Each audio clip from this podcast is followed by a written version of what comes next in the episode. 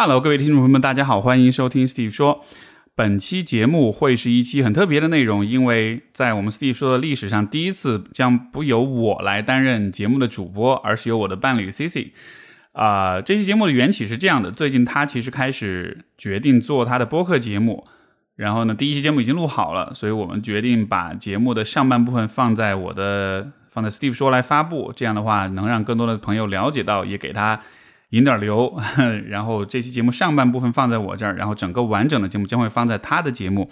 他的节目叫做 Let Me C C，因为他英文名字是 C C，所以这个地方谐音梗啊。也欢迎大家去小宇宙和苹果播客订阅他的节目。那可能他更新也许不一定会更的特别频繁，但是他每期节目都会很用心的去做。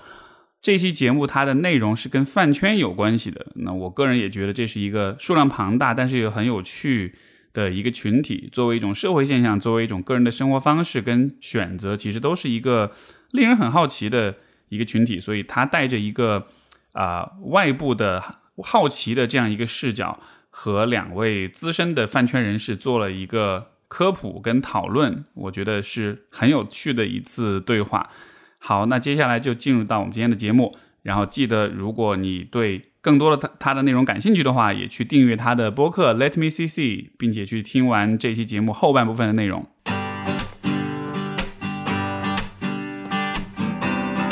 欢迎收听 Steve 说，和我一起拓展意识边界。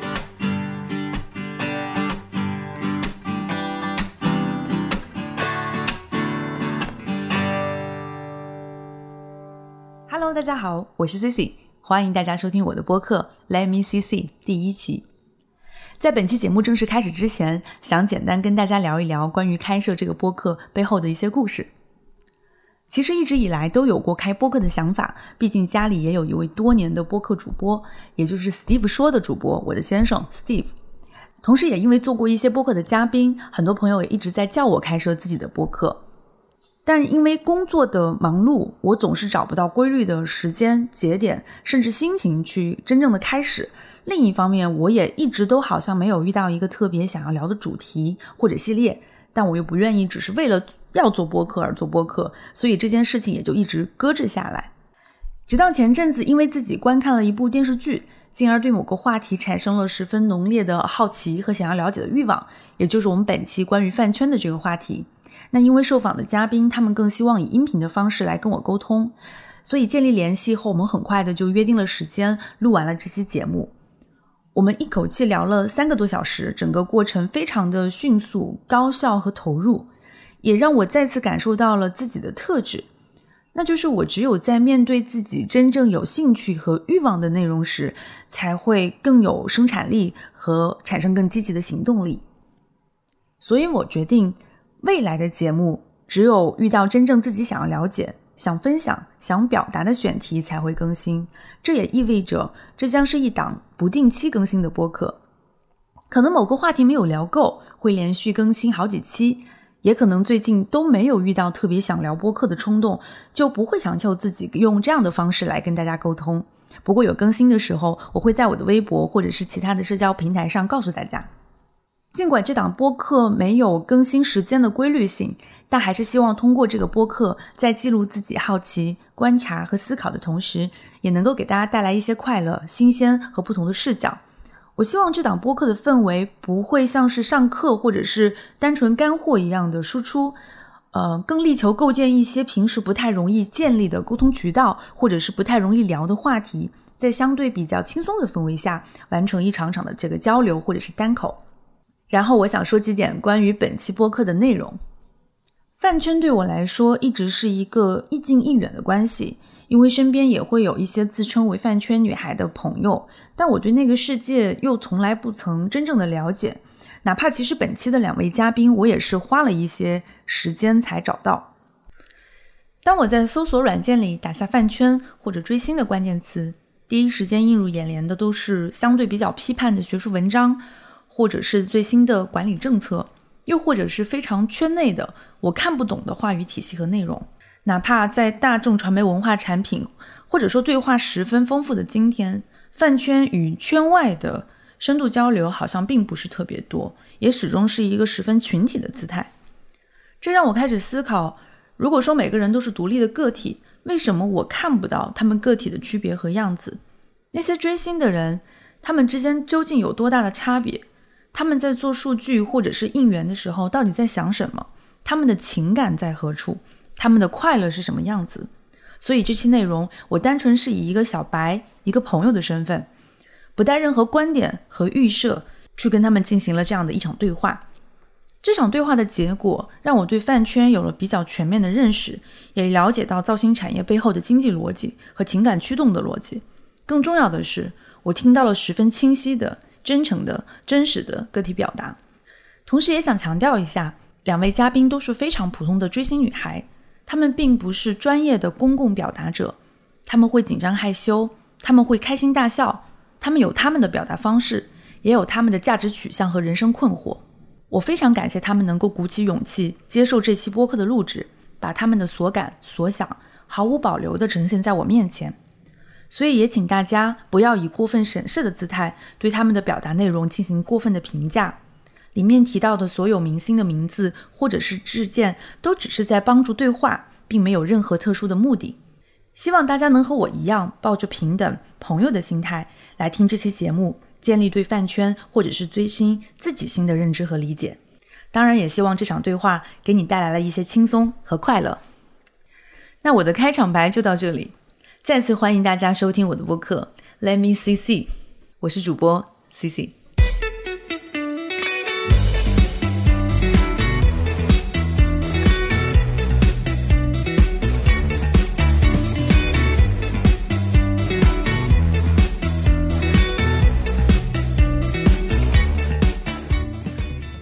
Hello，大家好，我是 Cici，欢迎大家收听今天的播客。那我们的现场也还有两位小伙伴，让他们跟大家打打招呼。然后我们的第一位是算是我之前的前同事啊，April，哎，April 给大家 say 个 hi。嗯，Hello，我是 April。好，那我们在另外，然后 April 现在是在昆明，所以现在是跟我们线上在录制。然后我们另外一个小伙伴小熊，然后在我的旁边，让小熊给大家打一个招呼。Hello，大家好，我是小熊。OK，啊，非常欢迎两位。我们今天其实来这边想聊一个，其实很多人都有的一个爱好的一个话题，就是追星。那为什么今天请到 April 和小熊来到我们的这个播客录制现场？就是因为他俩算是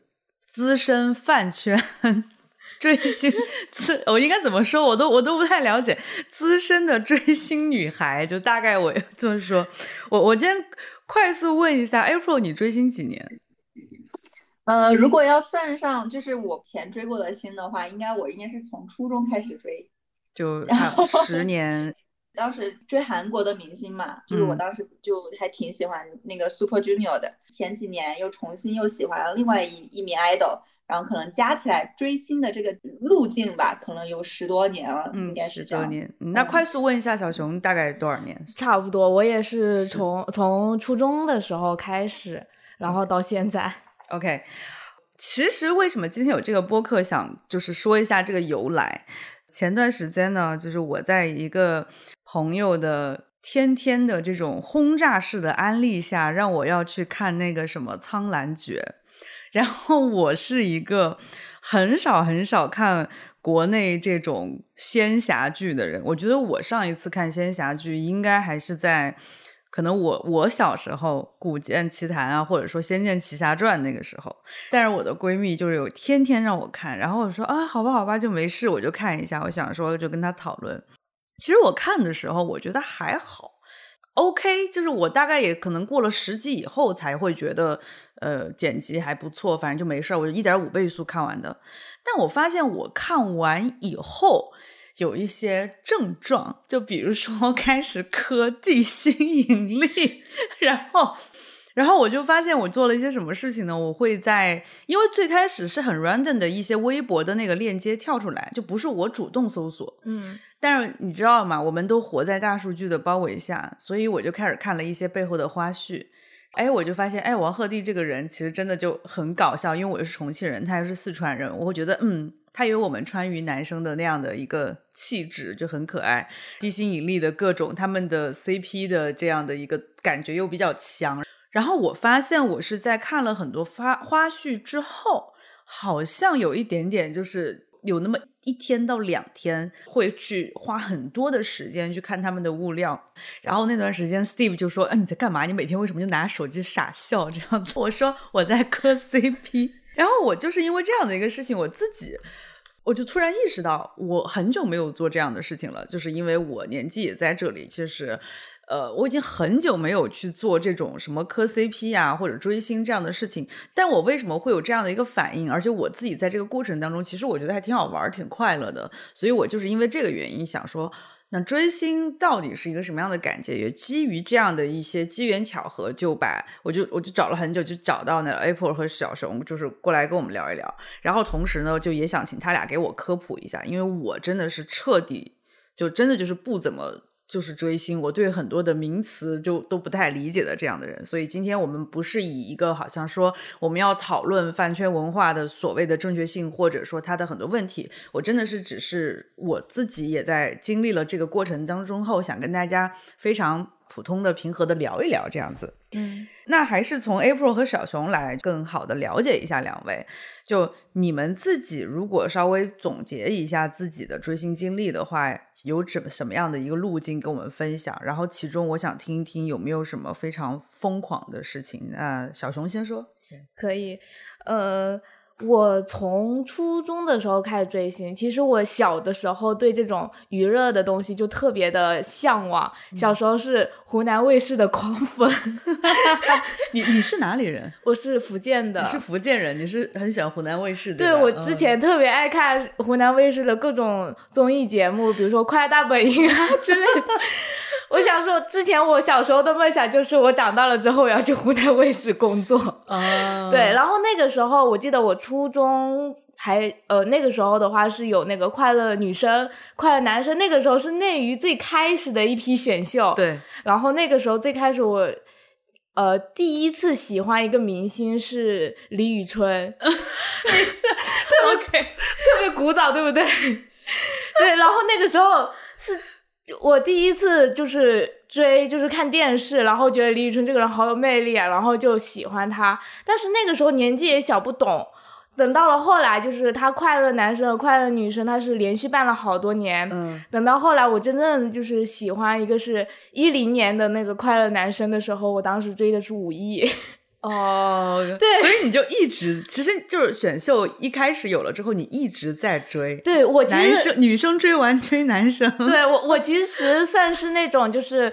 嗯，选秀骨灰级粉丝了。，OK，从选秀开始追，然后但是五一吧，就是当时就是看他节目，那个时候我住校，我初中的时候就住校，晚上他那个呃决赛的时候，我都是偷偷的跑到呃同学的家里去看他的决赛，翻，墙出去嘛，那就就是偷偷的跟就是躲过保安 OK。对，然后跟宿舍同学说我去上厕所啊，老师来查寝的时候。就是这样子，等到我大概就是成年了之后，我就开始喜欢白敬亭，就到现在，其实我现在喜欢就是一个演员，他现在算一个演员嘛，就大概主要喜欢过就这三个人。那我做过最疯狂的事情，其实我从喜欢白敬亭之后，因为都长大了，成年了，就没有做过太疯狂的事情。我觉得我最疯狂的时候，应该都是在五一时期。都是在 快乐男生时期。对，就是犯下的一些不堪回首的一些疯狂的事情。，OK，对，我我现在给你一个机会，因为我不了解白敬亭，嗯他的东西就是你现在我给你一个安利时间，就是 你 你给你给我安利一下，你为什么会喜欢白敬亭这么长，这么就是这么久？呃，我喜欢他，我第一次喜欢他是在电影院。我看到他的作品，我在看到他电影的时候，我就？呃，他的第一部电影叫做《谁的青春不迷茫》，这是我没看过，是导演是谁？导演是姚婷婷。我完全不知道。你看过那个《匆匆那年》吗？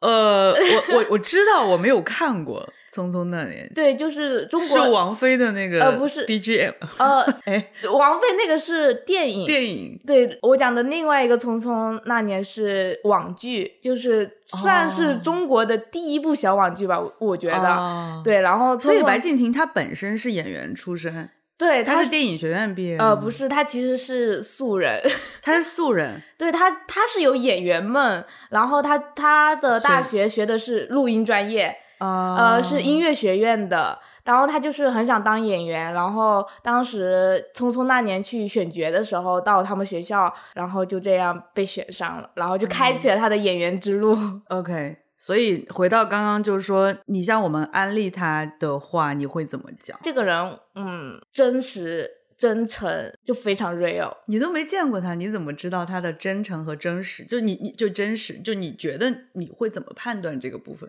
嗯，因为我可能是很早就从他素人开始就开始喜欢他，就相当于说从一个粉丝这么久的陪伴，他所暴露的，然后他嗯我们所了解到的一些东西，嗯，你就会就觉得他是一个非常真实的。就他早期的时候，其实还没有那么多的包装啊、资源什么的。对，其实因为他现在也没有很过度的包装，他嗯一直都是一个非常 real 的人，而且他跟娱乐圈这种所谓的流水线生产包装出来的艺人嗯不一样，他一直都在走一个不同寻常的路，因为嗯他是素人出来，他没有最开始他就没有签公司，他都是单打独斗，嗯，所以就是其实粉丝会很。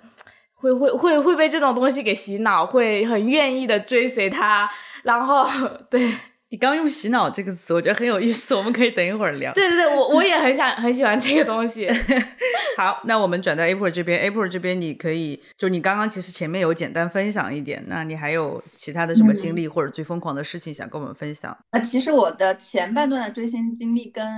跟小熊有点像，就是我是现在是属于那种始于秀粉，也是终于秀 粉的那种人。就你就是完全就喜欢选秀出来的是吧？呃，也不是，就是因为呃是带有这种基因的，就是因为就是在小时候嘛，就快男超女那个时代，可能就是我就开始有这种基因存在了，就是我会我会想着去投票啊，干嘛的，就是也跟小熊的经历比较类似嘛。但是那个时候可能还因为年纪比较小，就只是一种很从从众的一种心理嘛，就大啊大家都在看，都在都在投，然后我也去做这件事情，然后就是一种很偏娱乐性质的一种一种行为。你你那会儿投了谁？我好奇。你那会儿很多人，我我记得我那个时候很很喜欢王栎鑫，王栎鑫哦，王栎嗯，鑫，对，反正就是那种很早期的吧。然后包括最开始就是当时我记得有一次《快乐大本营》，他们不是换血嘛，主持人大换血，就嗯当时吴昕、杜海涛他们不是都是通过那个主持人的那个节目被选啊，上去，对对对对对，然后当时还要给他们投票，就是说给他们几个快乐家族的人投票，谁的票最少就要淘汰谁，谁要离开。对，然后当时我还记得，我还哭着给谁投票我忘了。因为因为我们家我们家就是湖南的嘛，所以当时可能就是在湖南生活的长大的这种小孩儿，可能就自然而然就带有这种娱乐的这种基因在，就包括选秀啊，或者这种综艺节目的这种这种活动，就是你会自然而然被带入到那个环境里面去做这件事情。嗯然后到了我初中的时候，当时就是刚刚有提到，就是追 Super Junior 嘛，嗯那个时候就是属于算我正儿八经的很用心，然后用力，然后用用金钱去追的一个星了。反正就很喜欢他们，然后就就刷他们的各种视频啊，看他们的演唱会啊，买他们的专辑啊，然后买他们的杂志啊，都是一沓一沓的买。还然后就就当时的愿望就是说我能有钱去看看一场他们的演唱会。嗯，那个时候就一直一直可能就喜欢他们，喜欢到我大学的时候，大学的时候，直到我去看了他们几场演唱会，我这个愿望实现了。哦，我而而且他们就慢慢慢慢，因为他们的这个这个一直在迭代嘛，所以他们也慢慢的就没有那么多消息存在，就包括组内有很多，就是里面的有很多成员，他们有有的也结婚了或者谈恋爱了，慢慢就淡淡入出来了，从这个圈子里面。嗯然后到了下一段，就是最近的这一段经历啊，就是二零一八年偶像练习生的时代，那个时候又是新的一轮的选秀时代的来临了。那个时候我是在英国念书，然后呃，为什么会会钻到这个里面去呢？是因为因为呃，课比较少是吗 就是论文太简单了。太需要快乐了。对，就需要就需要找点事儿干，然后就感觉每天在国外的生活好像就是明白一个是学业压力也比较大嘛，嗯然后另外的话，而且英国确实晚。上就是也没什么玩儿的，就是商店，关的都比较早。关注国内的一些嗯事情，然后就看，然后就开始看。开始我还很鄙视这个节目，嗯结果就是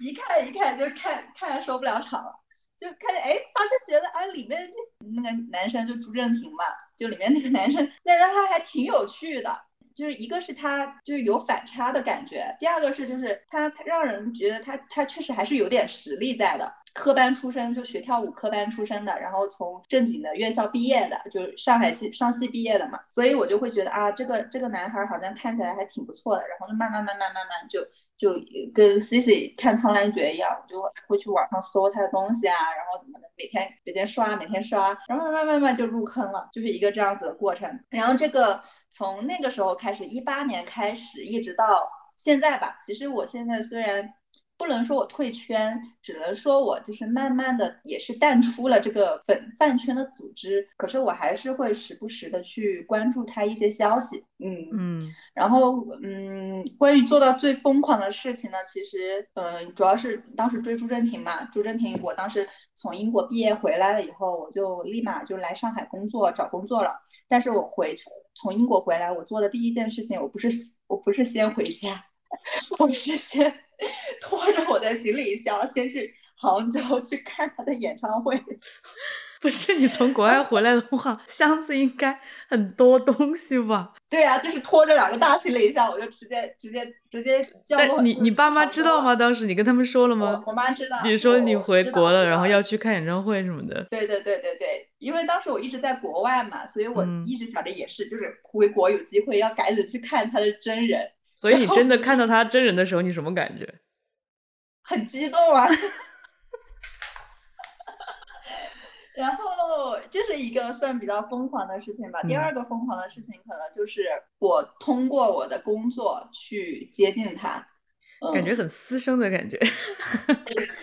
不是，我知道，开玩笑。我我补充一个信息，因为 April 其实之前是我的同事，所以其实我都有印象，就是以前我们工作的时候，他都跟我安利朱正廷，然后怎么怎么样。他还有我我记得他还给我 share 过，他你有一个好朋友好像是喜欢另外一个明星，然后也是一直想去那个明星的工作室去上班什么的，就真的会是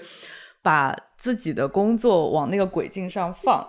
嗯，对，呃，就是刚刚了解了一下大概两位的一个基础的一个追星历史。那接下来呢，就是我其实我我会有很多很多的问题，就听完之后我会有非常多的问号。那我我想请两位给我做一下这个科普，然后我们在这个回答问题，然后我们一前一边讨论这样子。我想问的第一个问题是。现在的这个一般的这种粉丝的这种组织活动，它是一个什么样的流程呢？就一般会怎么样做事情？就这个我是不清楚的。就要不小熊先跟我们讲一下。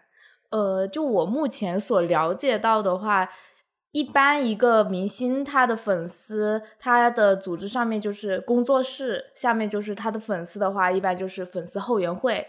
或者是什么粉丝团。那粉丝后援会它还有一些，它还有粉丝后援会里面它自己也有自己的分工，有打头组，就是所谓的数据，然后还有文案组、美工设计组，然后还有反黑组，就是还挺多分类的。然后除了就是官比较官方一点，它还有很多站子嘛，就是像一些站站子到底是什么？呃，站子它其实是一个韩圈的概念。就是他是从韩国那边演化过来的，在韩国他们追星，他们粉丝会给自己明星就是有一个网站，他们会建立一个网站然后在就维护这个网站的一些那些呃管理人员，他们这这个网站就叫站子，然后管理的就是叫嗯站姐啊、站哥之类的这种。对，所以那现在的饭圈说的这个站子是真的有实体的站子吗？呃，没有，就是衍生到内娱的话，就是因为不会真的去建一个网站，嗯然后他们就是一般是他的社交媒体账号，就比如说一个微博号，对，一个微博账嗯号、什么之类的，这就是他的一个站子，然后他在哦上面发布一些活动的宣传照啊，还有一些他去呃其他的一些参加出席一些什么呃活动啊之类，他拍的一些美美的图片，然后他运营这个站子。所以这个站子其实就是一个现在来说互联网的一个据点一样的感觉。对对对，那工作室这边和后援会这边他们会有，我不知道会有甲乙方 brief 这种关系吗？应该没有吧？应该是大家自发的，对不对？但是他们会有一定的联系。OK，对他，比如说，可能我这个明星他会有杂志的开售，或者是新剧的官宣，然后他可能就会呃提前跟后援会的这些人，他提前打好招呼，那粉丝做好准备，第二天几点上线了之后，就一些数据的控评啊之类的，是会有这样的，还有一些他可能会有一些特别的福利嘛给到这些人，就是我嗯了解的话，应该是这样子的。嗯，所以其实还是会有一个连接，就是大家有点共同来做对，说的不好听一点就是撕脸。私联。OK，April、有什么想补充的吗？嗯，我就刚刚说的那个站站子的这件事情，我补充一下，因为我之前嗯追过韩国的明星嘛，所以而且是比较古早的时候，那个时候就十多年前的呃国内，它其实也是跟韩国是一个样子，就是嗯大家很流行论坛、贴吧这种这种形式的呃东西。那那当时的站子呢，其实就是呃放到国内来讲，就是一个论坛。就当时的粉丝他们会自己去建一个论坛，然后它是有单独的呃域名的，然后它会一个单独的网页，然后然后所有的人，你你你这些粉丝，你就可以去那个论坛里面去注册，然后所有关于这些明星活动的消息啊，包括粉丝团的一些消息啊，都会在这个论坛里面去体现。但是随着现在就是近近近这么多年，就是微博，然后包括抖音啊、小红书这些社社交媒体单独出来的存在了嘛，然后所以然后论坛的这个概念慢慢就被大家给遗弃掉了。所以很多当时当时的这些论坛、这些站子，他们其实就就把这个域名给关掉了，然后他们当时就转战转战到微博上面来，在微嗯博上面来，就现在就转化到了现在这个概念，它的每一个站子就变成了呃一个微博账号，然后它是以这个微博账号来进行命名的，然后粉丝的聚集点，它的据点呢就变成了微博上的超话了，嗯，就等就等同于像以前的论坛的那种形式。所以现在追嗯星其实微博是一个非常，就是它其实可以说几乎是唯一一个大家的一个集散地这样的一个感觉。对，嗯，还有一个应该是豆瓣，豆瓣，嗯对对对。但我我可不可以理解为，其实豆瓣更多的是大家去聊八卦，或者说去也不能这么说，就是可能是说它它只是一个单向的一个信息，或者说大家一个讨论。但是微博我理解是它更加综合，然后它也满足了追星说，比如说我今天去跟哪位明星留言，他可能会翻我的牌，会类似于那种说。啊、跟我互动，对吧？就是大家会说，哎，翻我啊，嗯坐沙发，然后同时又能找到同类，然后同时又能会有一些数据的这样的一个东西。嗯，对 OK 像嗯就可以理解微博它像一个很大的池子，但是嗯豆瓣呢，它是大，它是相对于这个大池子来说，它是一个中型池子。然后还有一个池子是更小众一点的，就是国内现在比较比较疯狂、更疯狂、更渣，就是更更专注这个饭圈的人会使用的一个平台，叫就是嗯晋江，哦，晋江，我猜到了兔区。嗯兔晋江的兔区。晋江不是文学，是那个是那个晋江吗？说，它是一个小说网站，然后这个小说网站它会有一个入口，叫做兔区的入口，然后你进去了以后，它就像一个论坛一样，它会有里面就就是很多很多很多讨论的东西，就它也像是一个豆瓣的那种网站，哎，为什么会在晋江里面会出现啊？就是是因为它有很多人是 YY 写小说以后，然后就大家就在那儿就在那儿聊了吗？对，有这种形式的存在吧。然后，而且它还有一个是因为它里面是匿名的，就里面的所有东西都不是实名制的，所有所有就是等于说你去上面发布任何东西，你可以不要对这个东西负责，就是包括你要上去骂人，你要上去黑某个明星，或者你要上去爆某个黑料，然后你要爆某一个很就是这个这个明星的一些私生活的事情，或者你知道一些内幕，你都可以用匿名的形式到上面去发。嗯，对他不用承担法律责任。了解。那现在你那如果现在粉丝经常会有控评这种行为，就是微博肯定是最多，那他会控到晋江或者像豆瓣那种场域去吗？会会会，已经会。OK，嗯，呃，那继续我们就沿着聊一下，到底什么叫站姐？就是我觉得站姐在我心中的概念一直非常的模糊，就是我有时候会觉得他们像代拍什么的，但是我后来觉得或者说会员会会长，但我一直觉得好像都不是很准确。就什么是站姐到底？我理解的站姐，她就是比大粉更加的官方一点，然后官方一点，对，然后他会更，他算一个组织，因为这个运营这个账号的，他不仅仅是一个人。他可能是好几个人，然后同时运营这一个账号，然后他上前线去拍图，拍图完了之后运营这个持续运营这个账号。你刚刚说的代拍，它其实就是跟站姐很像，但是它是一定的有一定的区别的，因为代拍他不是粉丝，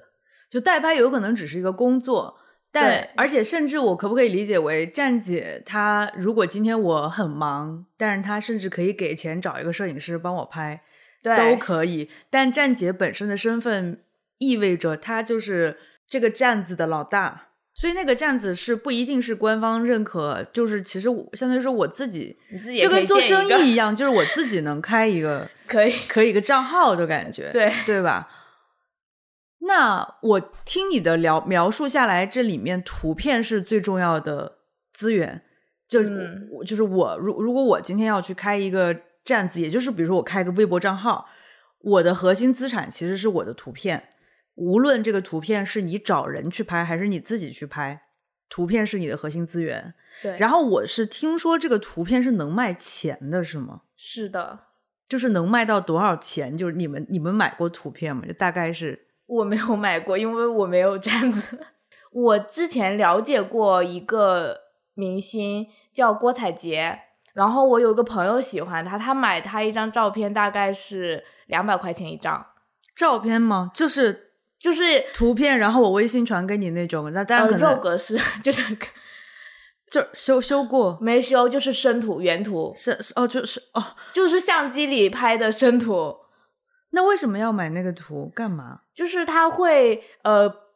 就是运营自己的账号，他把这个呃，不不不，我说你朋友买那个图哦，他买那个图一样的意思。他也是，他就是一个小站姐哦，就大大大鱼再给到小鱼这样子。OK，好，April 这边来这个话题。好，我我补充一下，就是可以用一个广告公司的概念来解释。好，这个我们熟悉。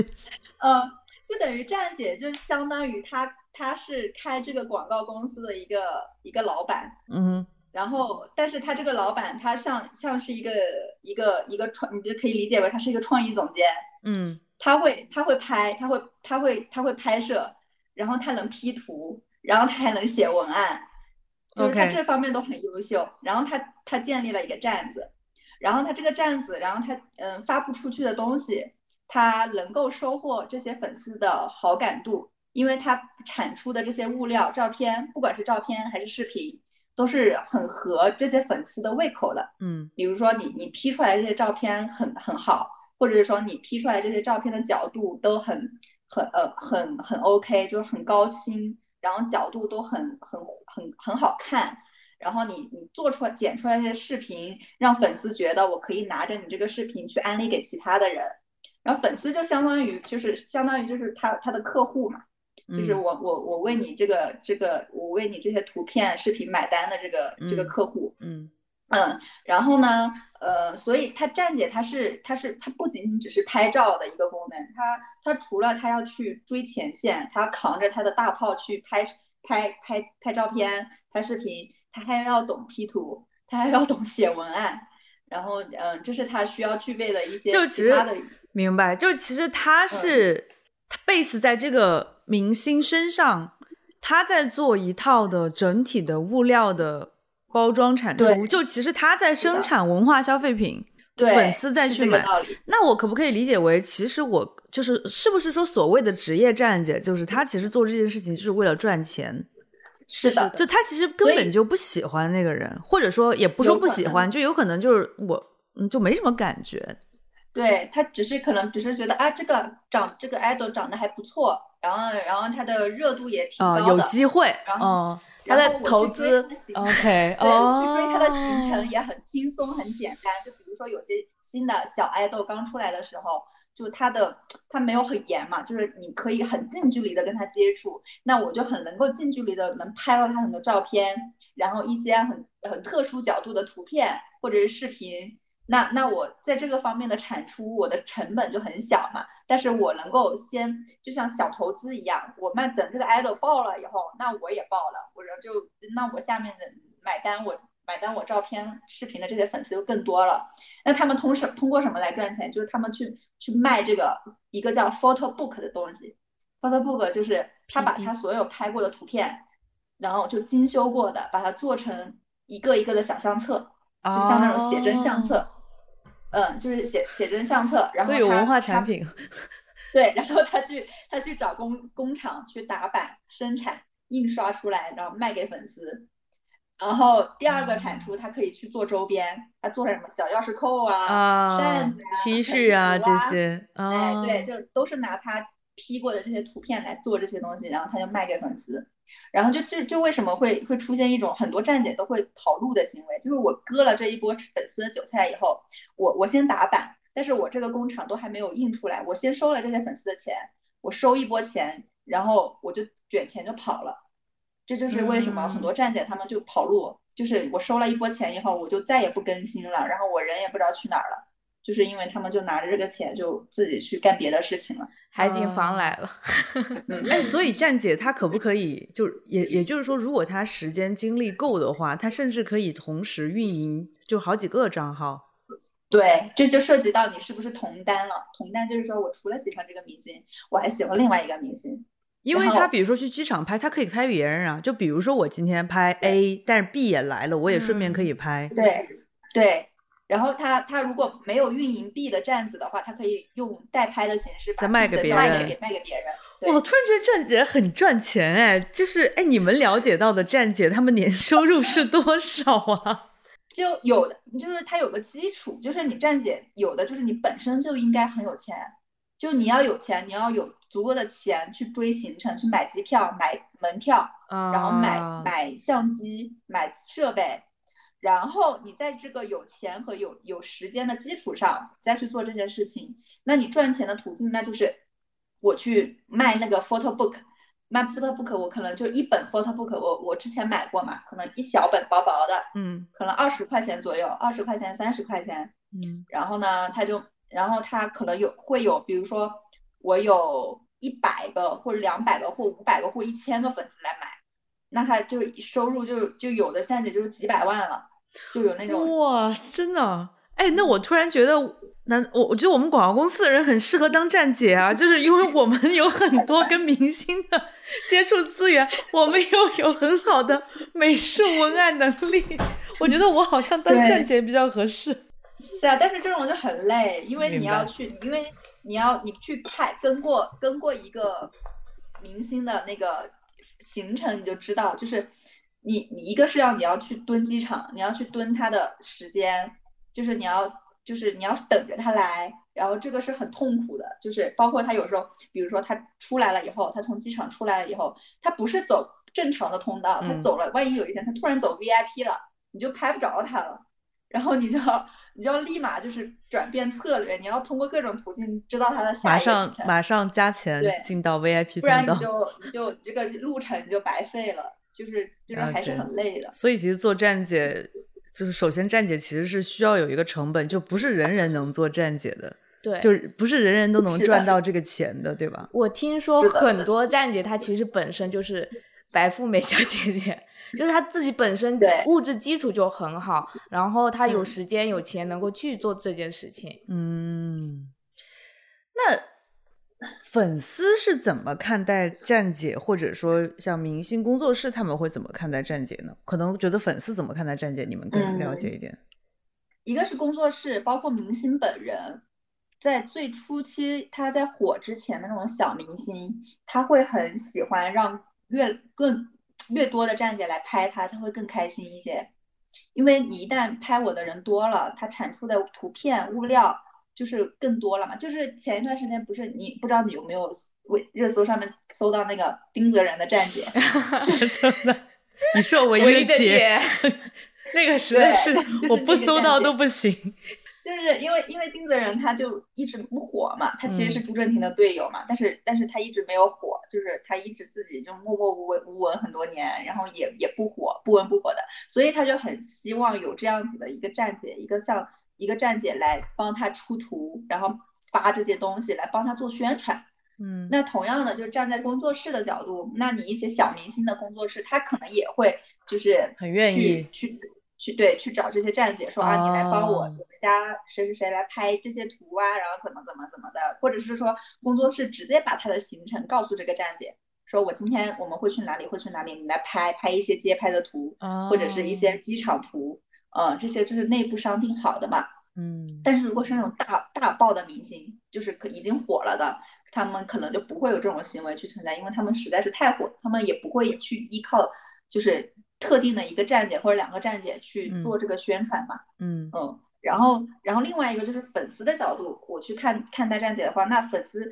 因为其实现阶段你比如说追星的这些粉丝很多还是年龄比较小的嘛。就是那些读书的那种粉丝，然后他们可能就会各方面，一个是钱财方面的能力就不足，然后第二个是能力技能方面可能也没有那么特别够，那他们对站姐可能就是一个仰望的一个姿态，就是说啊你们好厉害，这个姐姐姐好厉害，就是又又有钱，然后又你的技术又那么好，又会又会 P 图，然后又会干嘛干嘛的，就会把他们当做一个像像大佬一样的那种存在。然后你又能给我们提供那么多好看的图片、视频，嗯，所以就是站在这些小粉丝的角度，他们可能会对站姐就是这种崇拜的一种心态，就会觉得啊，你是我们的大佬，就是你要多拍一点我们哥哥的图片哦，然后 就是就是就是一个就是这种。想想也确实是会有这种心态，因为可能我我离那个明星比较远的时候，有一个人总是跟他很近，然后那个心态肯定是。非常容易的，哎，那我再问一下，站姐和后援会会长他们的区别，我我我我可不可以理解为，就是有时候可以是同一个人，但有时候不是，就是也是比较变通机动的一个，还是说就是完全不同的概念？他你其实你可以是同一个人，但是现实情况下他没有办法是同一个人。因为他没有这一个人，他没有办法有那么多精力去做这么多事情。嗯，然后站姐跟后援会会长，他们两个本质上是职能上的不一样。站姐她就专门就负责我，我负责去跟行程，我去拍图，我产出我的物料就行了。她她像一个创意端口的一个角色，她像一个她像一个 creative。那后援会会长是管管 CEO 是吗？是一个 account 的角色。那他们那关键是，所以就是说，一个是就后援会会长是康然后那个站姐是 CD，他俩是一个 team 的吗？他俩可以是，就是他俩是一个 team 的，还是说其实他们俩可以不是一个 team 的？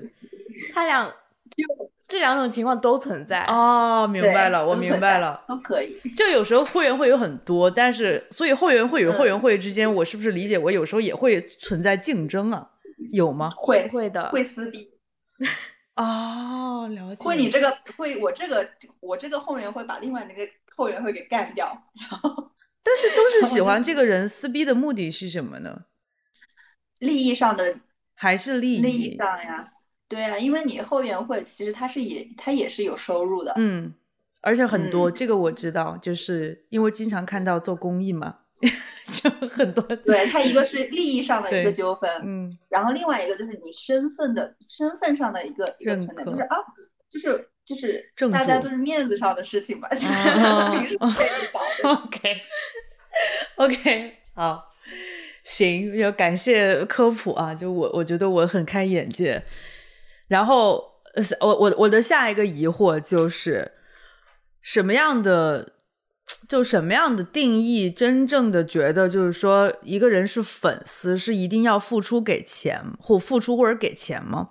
这个问题的背景就是，也想聊一下，就是我觉得我小时候，就我就听你们说的时候，我在回忆，就是我觉得我小时候也是在追星的，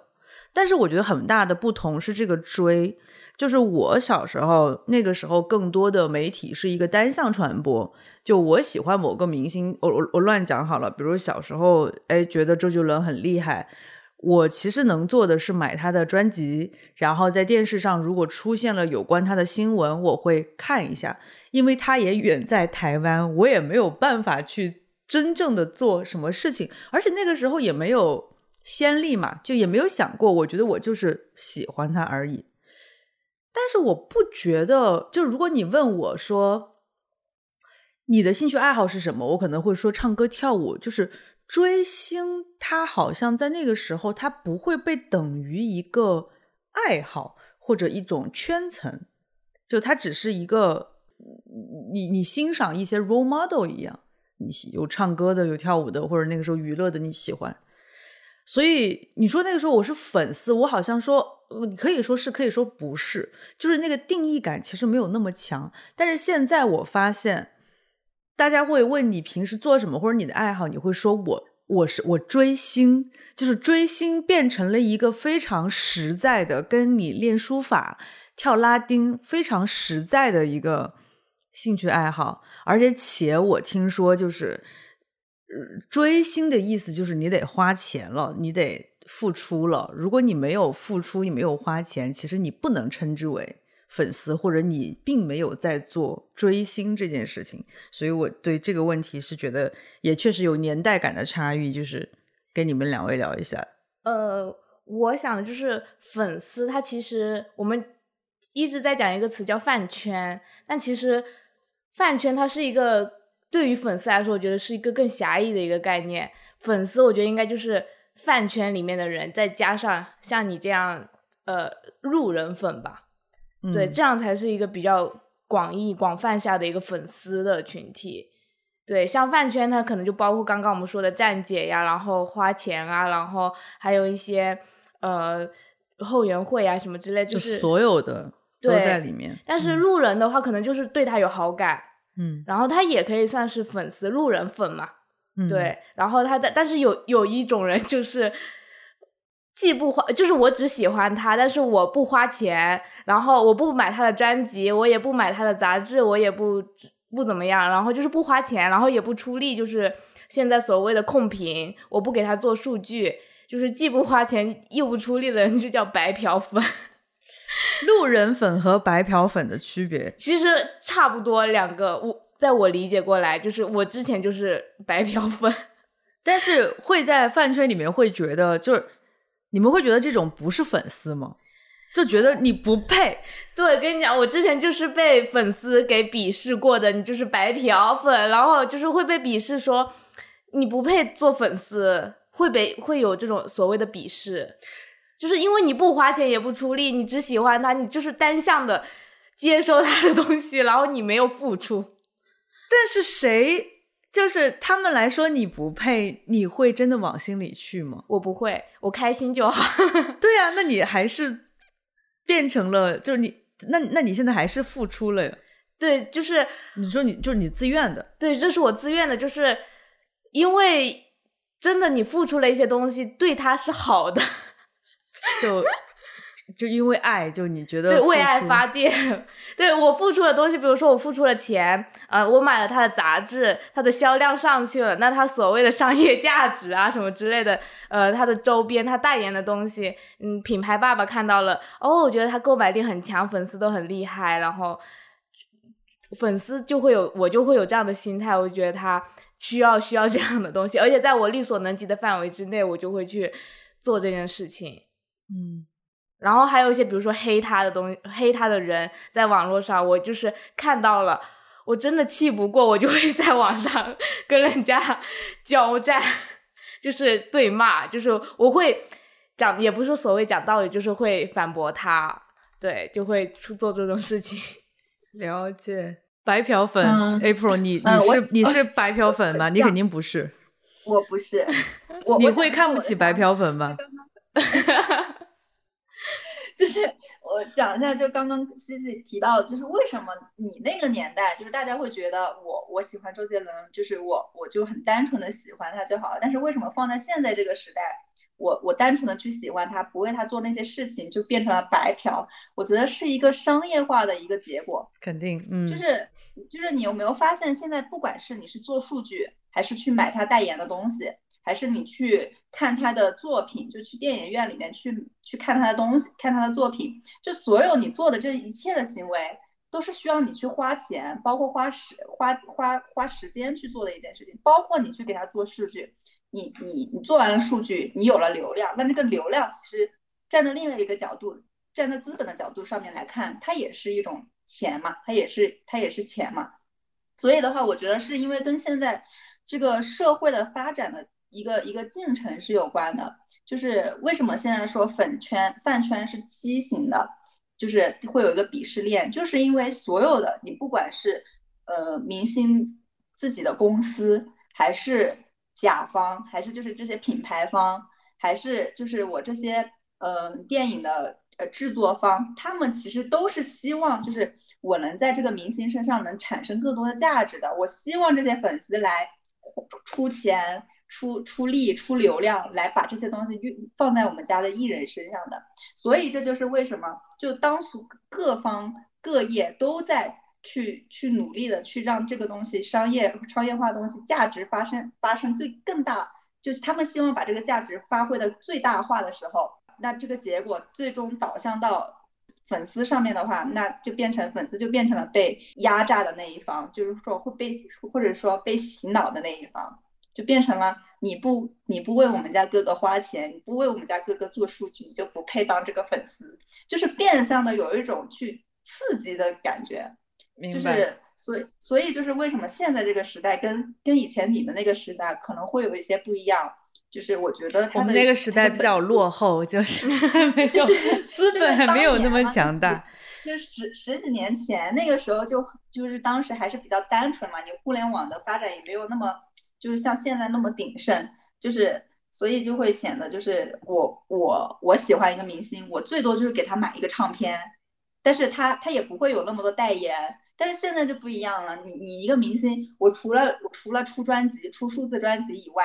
我我还有很多代言，还有很多代言要去，就是去在身上，然后我是不是要靠买他的东西来来去支持他？就是他有很多种方式，就变得好像就嗯就不一样了。而且我觉得现在可能还是因为互联网的，包括这种经济的模式，就是我觉得现在粉丝是非常能够实在的呃感受到回馈的。就比如说像我们以前说，打个比方，我喜欢谁谁谁，然后我去。我看他代言了什么，就比如说那个时候还是拿周杰伦举例好了。小时候美特斯邦威对吧？大家他那个时候 正红的时候，也也助也帮助这个品牌完成了很大的一个跨越。但那个时候我们说我会因为周杰伦去买美特斯邦威会，但是买了之后其实我感觉不到什么，就我感觉不到我这样的今天的行为，他在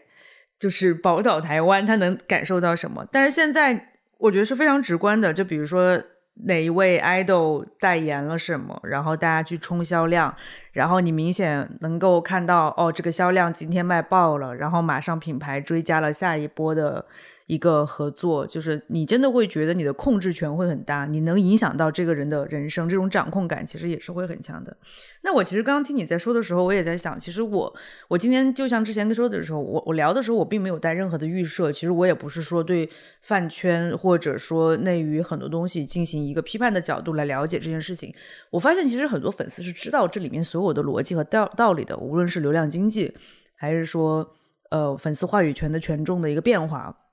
就你们其实是知道这一切的，那你们怎么看待你们继续花钱这件事情？继续或者说鄙视人家不花钱的，like me，就是这样的人，就是道理你都懂，你为什么还是那么花钱，然后又去鄙视人家不花钱？这到底是一个什么样的心情？嗯嗯，我觉得我不是我我不属于那种你你不花钱，然后就我就要鄙视你的那种人。但是你肯定 心里就不希望你的哥哥有就是这样的太多，对不对？老实讲，就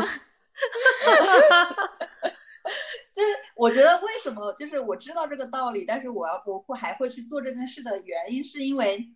就是要回归到我为什么会追星这件事情的本质，就是。因为我觉得在追星的过程中，或者是喜欢他的这个过程中，他是满足了我一个精神上的想象，或者是精神层面的事情，就是他他，我觉得他是丰富了我的精神世界。那那在我现在就有就是有财务能力的情况下，就是我有钱的情况下，你既然丰富了我的这个情感世界，那我觉得我应该就是还是可以，就是回馈一些事情，就是回馈到你身上，就包括就是说我我通过买你的代言的东西，或者说通过给你刷数据，我觉得能够帮助你把你的名气或者说你的流量提升上去，我就觉得这是一件会令我很就是比较高兴的事情吧。因为为什么就是像像周杰伦这种这种明星，就是不会有有这么就看上去很很很畸形的这种粉丝在，就是是因为可能为什么反复自己说自己畸形？也不是畸形的，就是这种狂热的这种粉丝在，是因为我觉得还跟明星他的热度跟名气是有关系的，还有他的性质是有关系的，就是像我喜欢的。就比如说像朱正廷，他这种明星，他本身就是选秀出身的。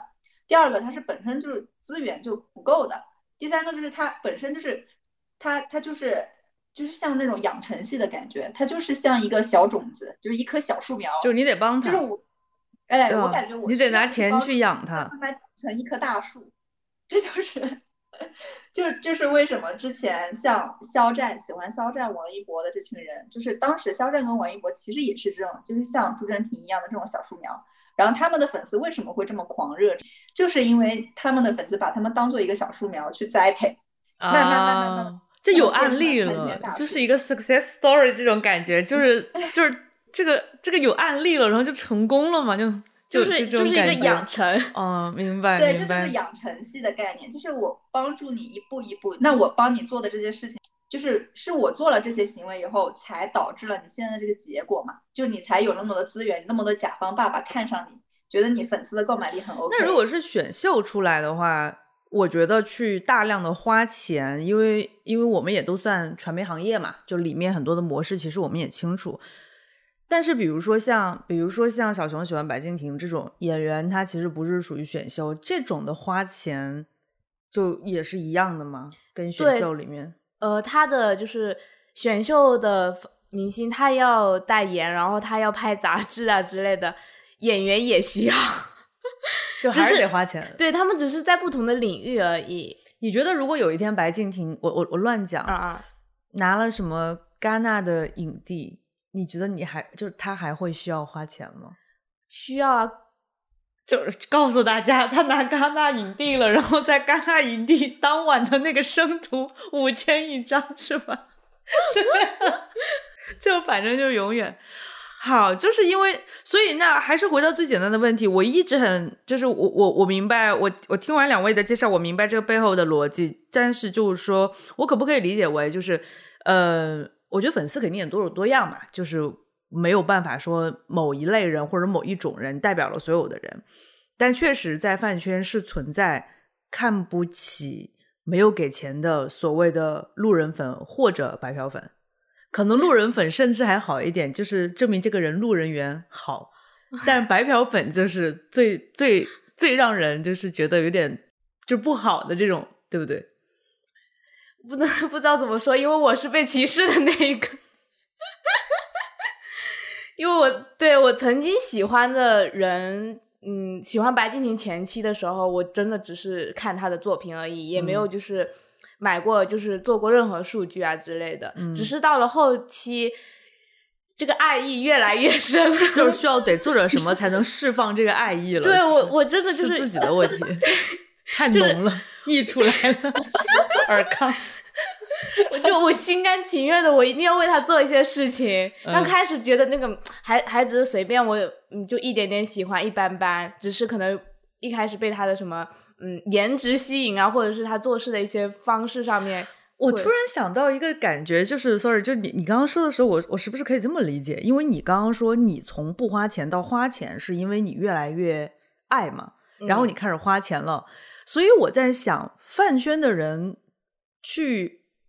就是去说呃去 diss 人家白嫖粉不花钱，就只爱不花钱。我我我在思考，是不是跟我们生活中去说别人呃，比如说我举个不恰当的例子，比如说我们去说某个男生，或者说我们就是说某个男生，你那么喜欢他，你都舍不得 给他花钱买个包，请他吃顿好吃的，那你还谈什么恋爱？我可以这么理解吗？那种感觉，我感觉真的很，我觉得这个例子，就这个例子也不一定很恰当，这个价值观也不是说很怎样，但就我觉得是是我可以这么类比吗？感觉，所以为什么他旁边的人才那么生气？嗯，不知道哎，反正就是从我的角度来说，我是希望我能够做一些事情，嗯，然后花钱啊什么之类的，表现我的爱意。你太正能量了，你很谨慎，你真的很正能量。我我们这是化名，我们播客是没有画面。我怕，我怕对你的节目造成一些不好的影响。真的好谨慎，没事。OK，好。那下一个问题，其实，在我们刚刚的时候已经聊了一些了，就是选秀的这件事情。那选秀 idol 的这种出身，就我感觉他们一直在，就我作为一种旁人的观察来说，我就一直觉得他们，不知道为什么，我觉得有时候很可怜。我觉得就是有一种好像资源也不是很好，然后做什么事情都谨小慎微的，然后完了之后，那些粉丝还经常各种，就是一会儿骂工作室啊，然后就是权力。特别大的感觉，而且我觉得选秀就像你们说的是素人出身嘛，就我们其实都能想象，我们自己二十几岁的时候，我们的自己的实力其实还没有那么好的时候，我们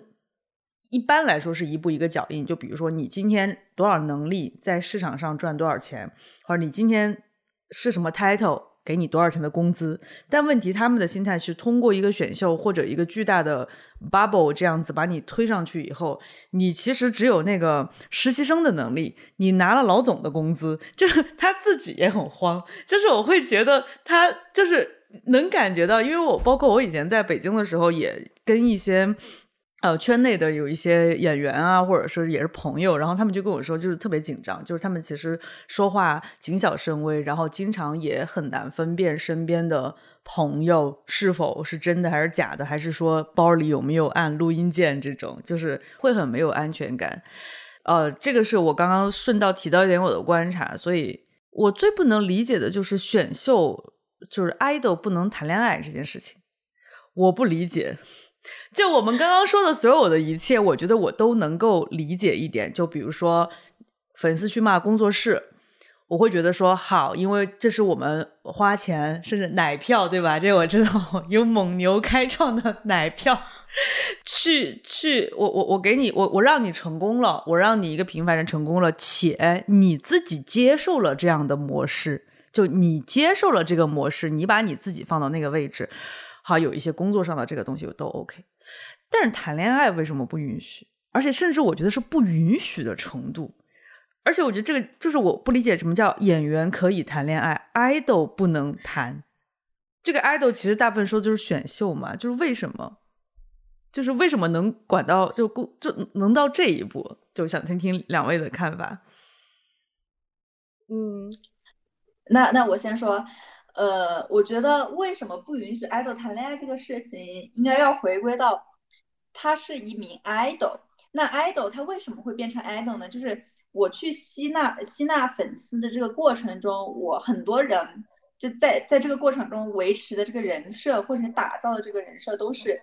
我为了我的梦想有多努力去做这件事情，对吧？然后我才我才我。我展现出来我的努力，我展现出来我有多么的辛苦，然后让让我的粉丝为我买单，就觉得让粉丝觉得啊，你真的好辛苦，你为你的梦想真的付出了那么多，那我一定要支持你，就是这是一这是他们的一个这个逻辑跟路径嘛。那基于在这个这个这个路径的情况下，你跟我说我我今天谈恋爱了，那站在粉丝的角度就会觉得你不是。说你要去实现你的梦想，谈恋爱跟实现梦想可以同时进行的呀。有爱情的滋润，我可以努力的更好呀。no no no no no no，这个 这个东西就很复杂了，就是就感觉就是说，呃，因为因为很多选秀出来的这些 idol，他们年纪比较小嘛，就是很多就是就十三四岁，他们就就出来就是做这个事情了，然后他们放弃了学业，然后他们就在这个这个。就是去练舞啊，去去唱歌啊，去去当练习生啊，就很艰苦啊。包括很多很多很多出来爱的都是说啊，我我没有钱，我把这个钱都花在我学这些东西上面了，我把这些钱都给选秀公司了，然后我就是为了就是学更多的东西，然后我我能够成长起来，然后能够被更多的人看到嘛。那那那你说我我在这个过程中我去谈个女朋友。我把钱我都给女朋友花了，我我我把我的精分出来的三分之二的精力我都放在谈恋爱身上了，你只有三分之一的精力去想你的事业，那粉丝怎么认呢？他肯定就是说，那不行啊，你你怎么可以？你说好了是为了你的梦想去奋斗的，那你把你的梦想放到哪里去了，对吧？就很就就就。但如果在这么在我看来，对梦想的定义就是不是很狭隘？我我我可以这么说吗？因为他们选择了这条路，选择打。走这个苦情人设，这不是苦情人，艰苦练习生的这种这个路径。哎，这个这个是什么时候开始？就是是这样子的，就是所谓的这种选秀 idol 不能谈恋爱，要谈恋爱你就退圈，这样那么极端的这种感觉。就从从偶像练习生这边来的嘛，然后然后为什么偶像练习生就是其实偶像练习生的这个路径也是参考了韩国是韩国的这个选秀的这个这个路径。就很多韩国韩国 idol，就是他们就已经就是已经就是这样子了，就是我没有办法去接受这些韩国的练习生，他们去谈女朋友或去谈恋爱啊。那这么说，国内其实，嗯，因为韩国其实它是这种练习生文化，它的就是因为韩国娱乐工业很强，所以其实可能韩国的就韩国对于这种明星 idol 的这种打造的这个过程是非常的严苛的。包括的这种身材，我们都知道的身材管理啊，包括这种不能谈恋爱啊，所以当他进入到中国的时候，我我我我在想，是不是就把这一套规则非常隐含的，就是默认的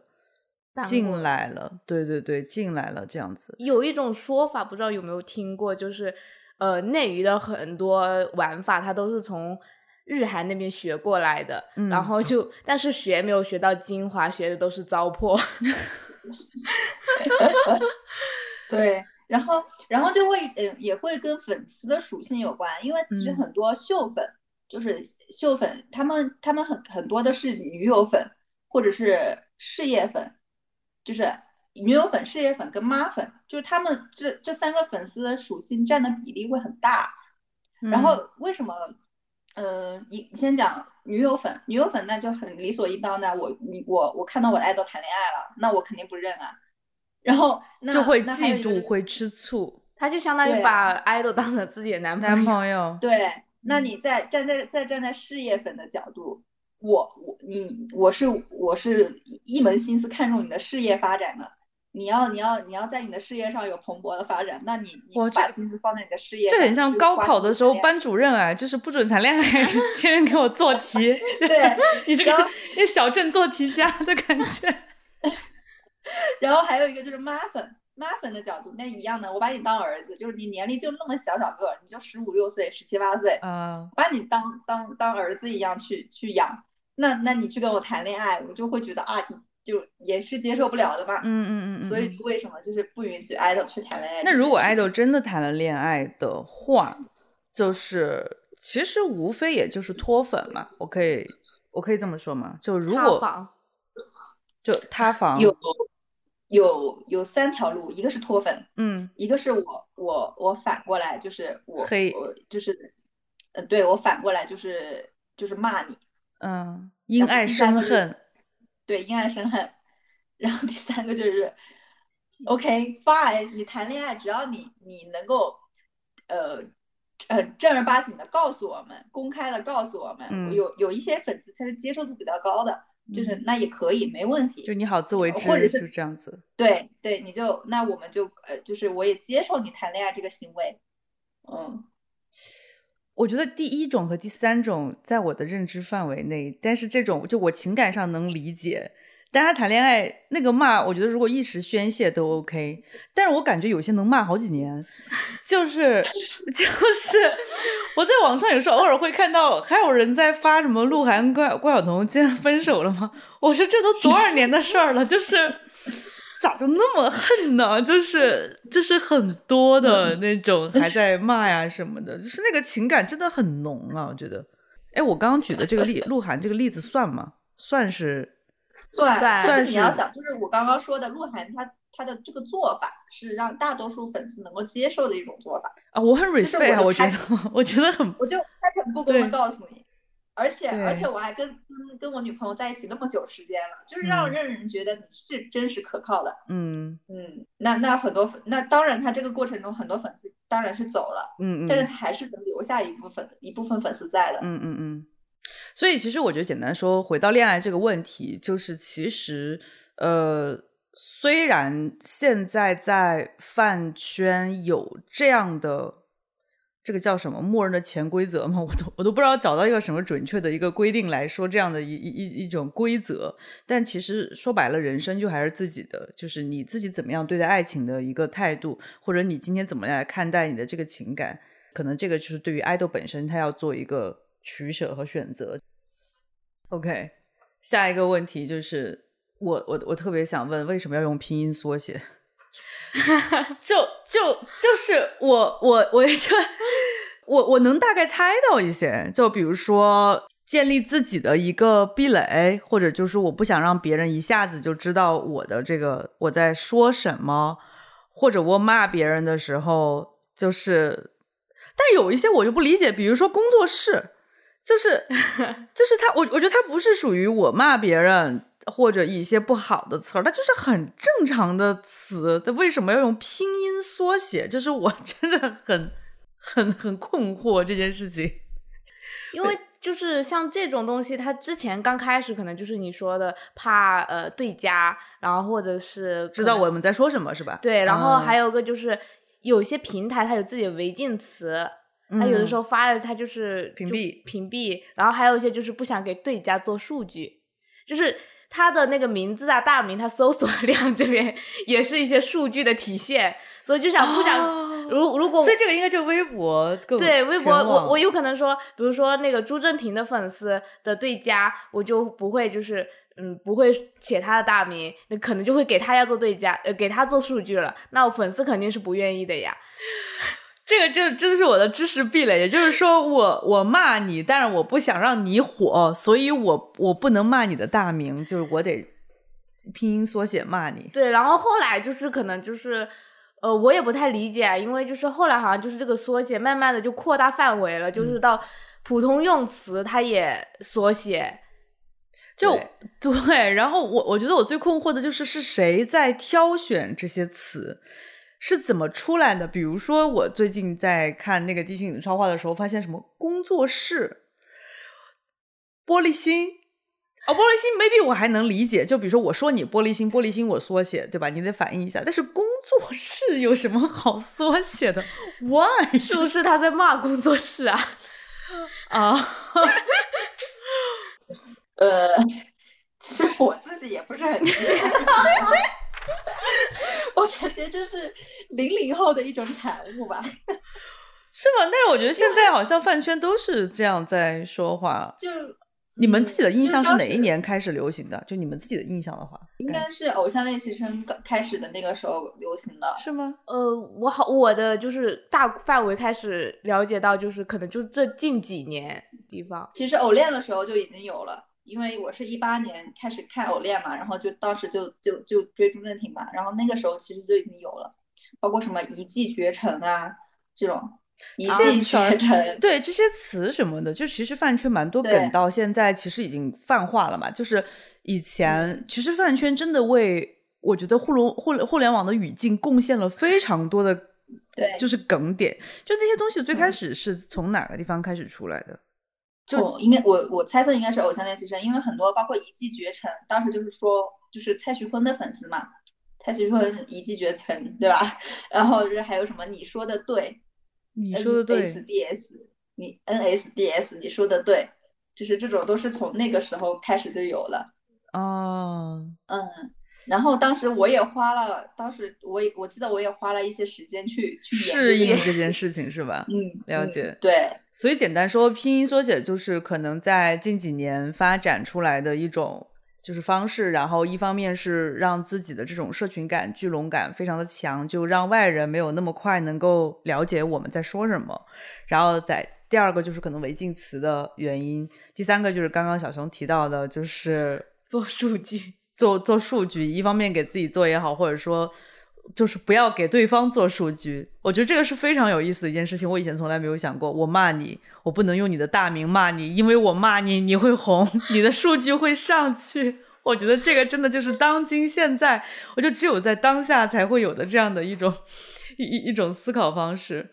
呃，那我想再问一个问题，就是有那个谁家的粉丝很不 OK，然后真的会有那么高的一致性吗？就我想举个例子啊，就是我经常有时候在网上会看到谁说，比如说某某某家的粉丝很疯，什么某某某家的粉丝很喜欢骂人，然后我就会很大的问号，就是。中国人口这么多，然后每个人都不一样，而且包括我接触的很多的饭圈的人也不一样，有可能比较狂热的，也有比较理智的，然后也有年纪大的，也有年纪小的，每个人出发点都不一样。但是会居然会说某某家的粉丝，他们呈现出一个统一的一种行为和状态，就这个是，就是有这么高的一致性吗？就是这这件事情，我不知道你们怎么看。呃，就是你说这个话的时候，我脑海里就是已经有具体的。我我我觉得你可以说那个什么样的词儿，就比如说他们怎么怎么样，就容易怎么样。嗯，就是他们家的粉丝就是，呃，怎么说呢？特别爱骂人，然后说话特别脏，完了之后特别喜欢的一个行为就是举报，举报。对，就是。是国内内娱的这种就是 举报文化，对，就是从我觉得是从他们家开始的吧。哪家？嘴型告诉我，嘴型告诉我，就是那个顶流呀。啊，OK。我之前我我为什么问这个问题，也是之前在网上看到。嗯，但是我觉得很奇怪，是为什么呢？就是你觉得这个东西真的会有？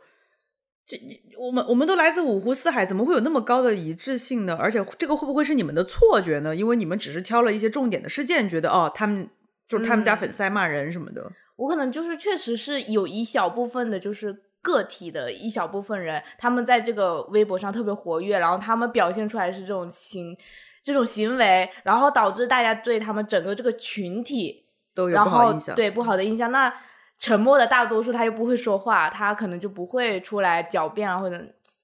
主要在前面战斗的都是这些人，所以这些粉丝，那大众一些路人对他们的那个印象就会是这样子，而且而且就是他们表现出来的行为，就不仅仅是可能我会觉得某另外一家的明星的粉丝跟他们家可能是同一家。你觉得你说他对家是吗？也不是对家，就是可能是相类似的一些呃明星的粉丝群体，我觉得可能是同一批人，就是表现出来都很像。哦，对，就他们不是说现在说网上追星的总共也就两百人吗？就是 就是真正是流水席，对。就是可能是某家粉丝他表现出来是这样子，然后另外一家粉丝看上去也是这样，就可能是同一批人。我我试图在理解的一个问题是，会有这种某一家的粉丝，就像我们是一个组织，或者说我们是一个阵营，会呈现出一种状态上的共性。就这个共性从哪儿来的呢？就是如如果说我默认为，就是刚刚咱们说的，哎，谁家的粉丝很喜欢骂人。或者说谁家的粉丝其实很温柔，然后比较佛，就是这种气质是怎么来的？就这个共性是从哪里来的呢？嗯，是工作室的引导，还是说是这个明星本身传递出的气质？我觉得就是他的受众，他的粉丝受众是哪些人？就是比如说那那家粉丝，可能他的粉丝群体都是偏年纪比较小的，然后比较疯狂，然后。这样子的话，他的整个群体都是大大部分人可能都是这样子的话，那他那个表现出来的就会是比较疯狂的一个状态。但是，比如说喜欢一些呃，像之前刘亦菲她的粉丝，我记得当当时梦华录火的时候，她的粉丝连数据也不会做啊，什么之类就很佛呀，嗯嗯也是可能就喜欢她的粉丝，可能大部分年纪啊都比较理性、比较成熟一些。所以我嗯觉得是不是还是说这个明星他本身传递的一些特质，比如说刘亦菲在我们大众的心中还是比较的嗯独立，或者说没有那么的过分的去，至少在现在并没有过分的去参与到一些呃呃所谓的就是打榜啊或者一些嗯这个东西当中，所以他的那种感觉会传递给他的粉丝，会觉得哦我们家。明星的实力也在这里，然后性格也是这样子，我们就不要去做那些事情，就还是会有传递，对吧？那你觉得我们之前提到的，像什么会员会会长，或者说像工作室的人，他们有会有这种上面的引导吗？会，嗯，就是对，他就是工作室，他会有一定的引导，说有一些脂粉，我我要带节奏，我应该我应该就是怎么怎么做，有什么样的方向，粉丝应该就是就相当于，因为像大粉啊什么之类，他会有一定的话语权，然后拥护者也很多，嗯，那他讲的一些话，很多粉丝他就会去拥护他，然后去呃支持他，然后去按他说的去做这件事情。嗯，对，所以就其实有一些的这种，就是谁家的粉丝怎么怎么样，不管是什么样的形容词，他可能就是有一些也确实是工作室会参与到里面去进行一个引导的这样的一个方式，对吧？对，就是我了解到的，就是很还挺多会有的，就是，呃嗯，尤其是一些不火的明星，了解。那刚刚如果我们说的是说，嗯，工作室也好，或者是说明星也好，他们对于粉丝的这样的一种引导，然后产生的这样的一种共性，那反过来，粉丝对于明星本人或者说工作室的这种边界感，就是会不会有时候在我看来是有点超过？举一个例子，经常能够看到骂工作室的，甚至骂摄影师，甚至就是骂根本就不着边的服装造型、灯光、摄影，就是反正就是觉得自己的 idol 也好，或者喜欢的这个明星也好，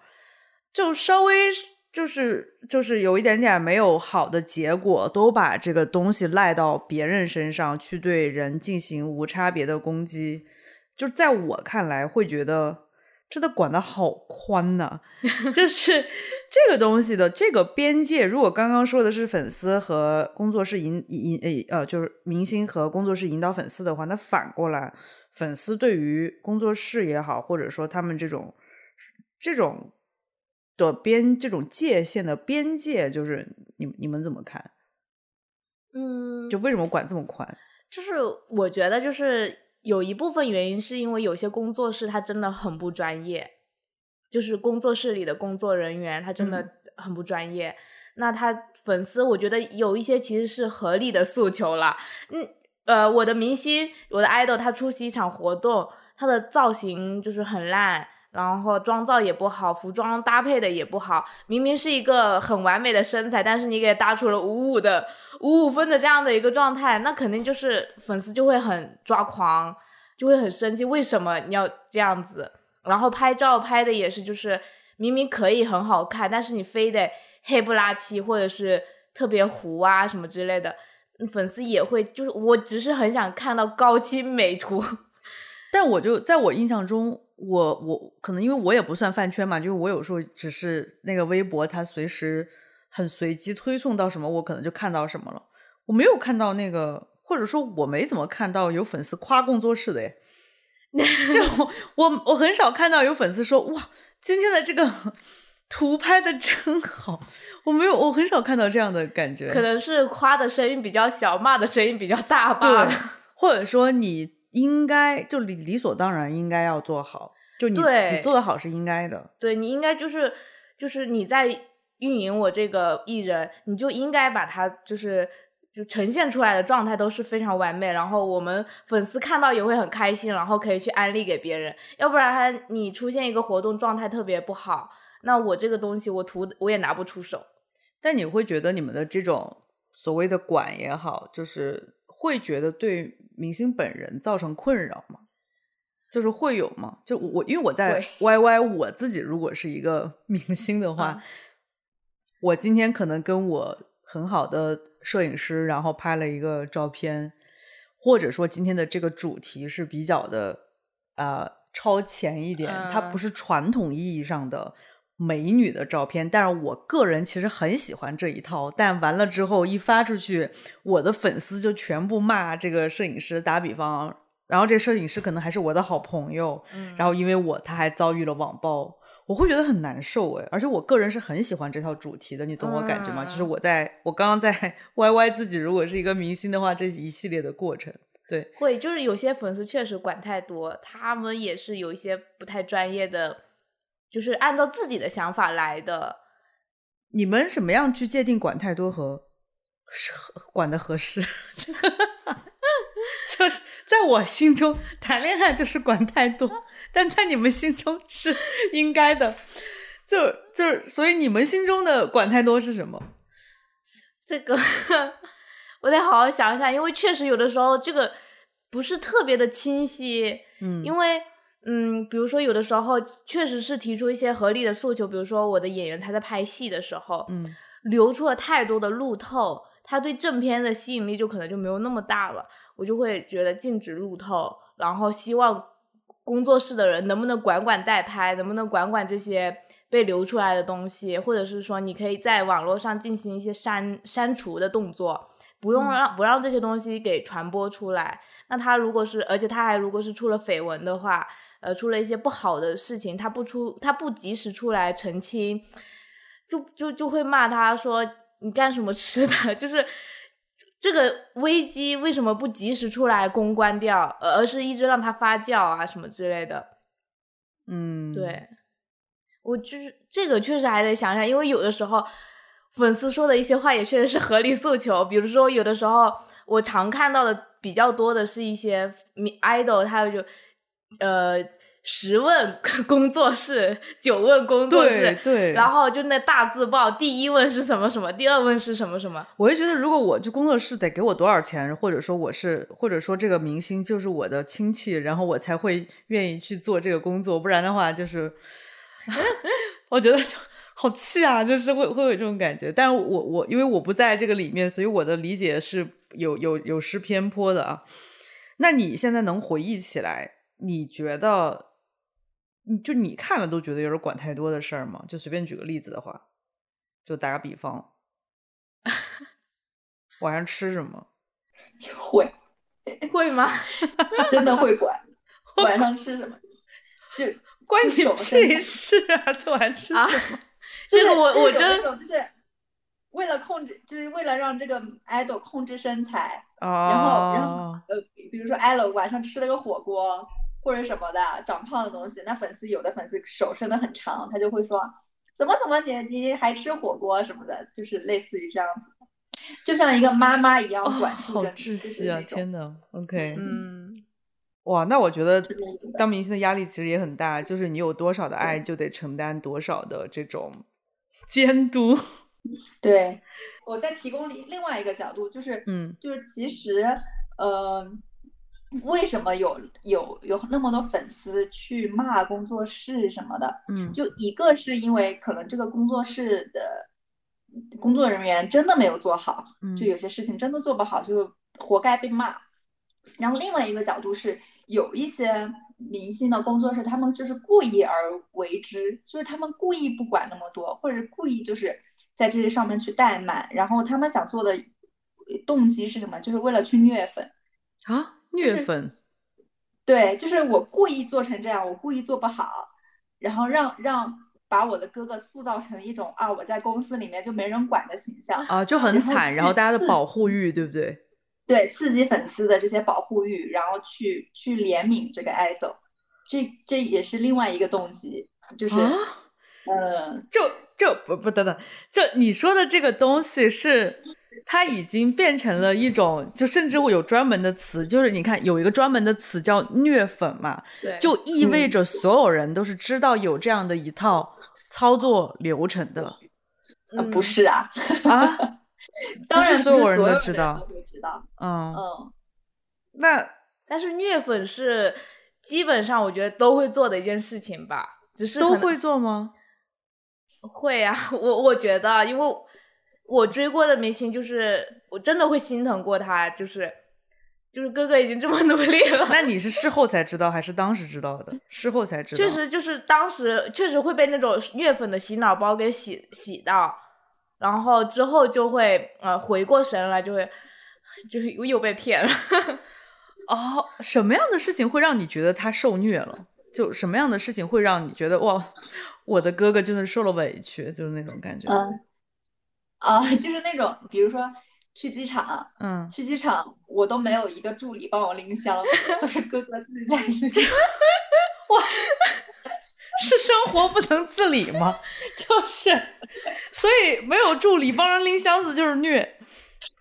因为你要想，如果你到了一定的流量，或者你到了一定的层级了以后，肯定是你你身边的工作人员都是配备齐全的呀，肯定是。那也有很多很很，那也有很多很好的，就是就是这个怎么讲，演艺人员就是都非常的有能力，然后但是也不是属于出门都要要带个旅游团啊，就是也就自己也能拎箱子呀、所以所以 OK，所以所以你觉得箱子这个是一个点？对，就是类似于的这种嗯、还有还有呢。还有什么？衣服不好看，比如或者衣服便宜，会呀、嗯，就是那你们工作是干什么吃的？就是衣服不合啊衣服不合身借衣服都借不到，借、嗯借点借点名牌衣服都借不到。OK，哦，对对对，我 by the way 说一下私翻这件事情，就是这个是不是会不会就是如果你们说虐虐粉的话，那个就是尤其是像剧里面的话，嗯私翻会特别严重嘛？就是这个他会会不会也是虐粉的一部分？一点计谋的让大家去争这个番位，其实炒了这个剧的热度，会的，也会，也会的，因为有些他的番位他是在合同里就已经写好了，嗯，但是他嗯故意说出来，嗯然后就哦会引起一些粉丝的一些吵架。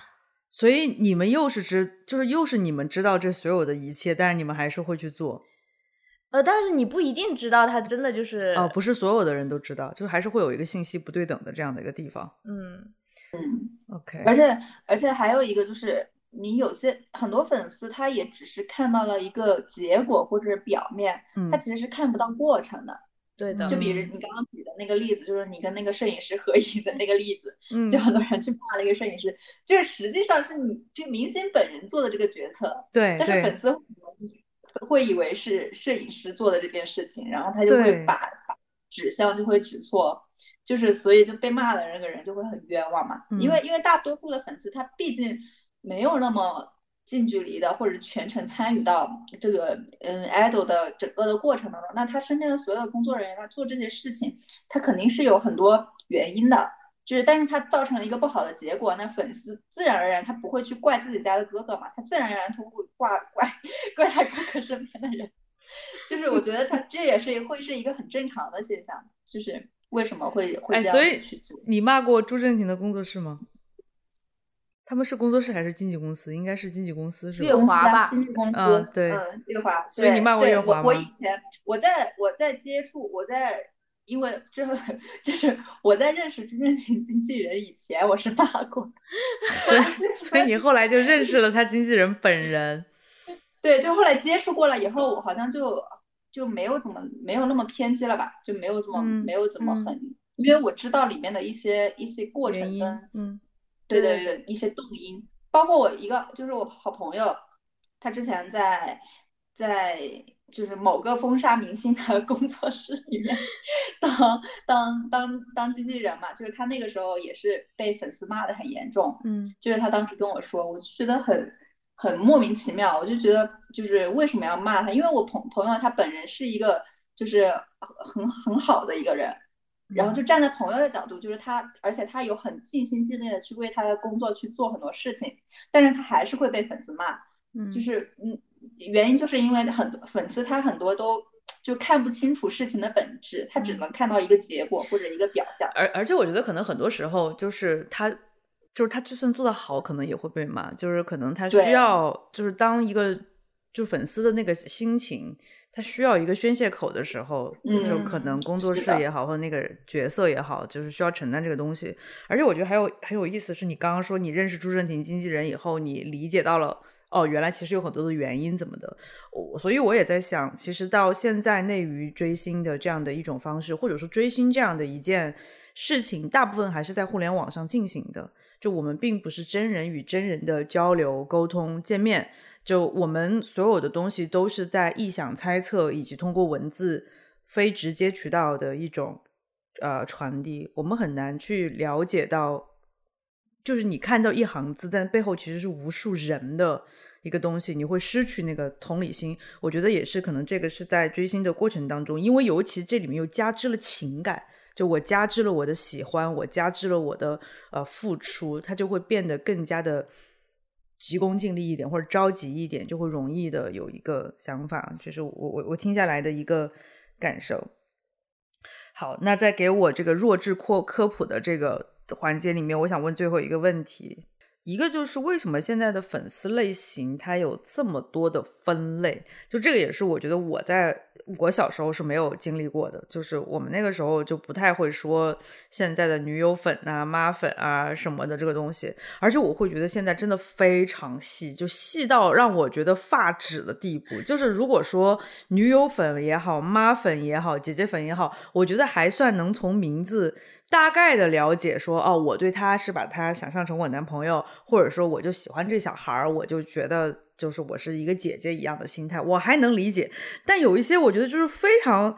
小就是那天，就是我，因为也也给大家说一下，就是我们在录之前，我有一天问小熊说，我到底算什么？就是我如果看完《苍兰诀》，然后我磕地心引力，然后他就会非常细致的来问我说，我现在到底是喜欢剧中的角色，还是由剧中的角色喜欢到了两个演员本人？然后是希望就是就会问的很细。然后跟我说什么？哎，我我又忘了 R R P S 对吧？这个就是由剧转到了真人是吗？对，就是你磕的是剧里的那个角色的 C P，还是你是磕的他们真人的 C P 啊？就如果是剧里的角色的 C P 叫什么？就是苍兰夫妇吧，应该是就。所以我还不能去用他们的那个，